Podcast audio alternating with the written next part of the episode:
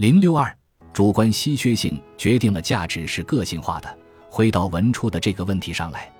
游戏只是虚拟世界，对现实生活没有直接改观，甚至还要从现实世界中花费金钱。那么，游戏的价值是什么呢？对于爱好游戏的人来说，游戏的客观效用可以体现为放松身心、解压减乏。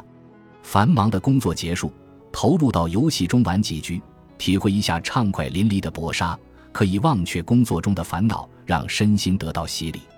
从主观稀缺性上来说，很多男生之所以会为游戏投入巨资，是因为游戏的设置中有很多稀缺性的道具、技能，或者需要通过不断升级来实现。或者需要通过购买来实现，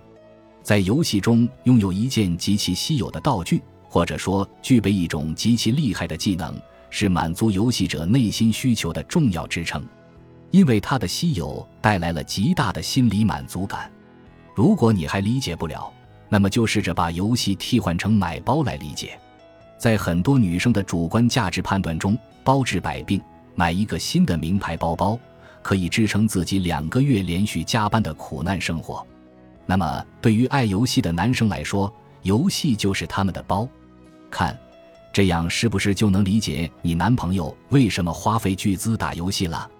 如果还是理解不了，请打开衣橱，对着自己衣柜子的包包和衣服，接着想。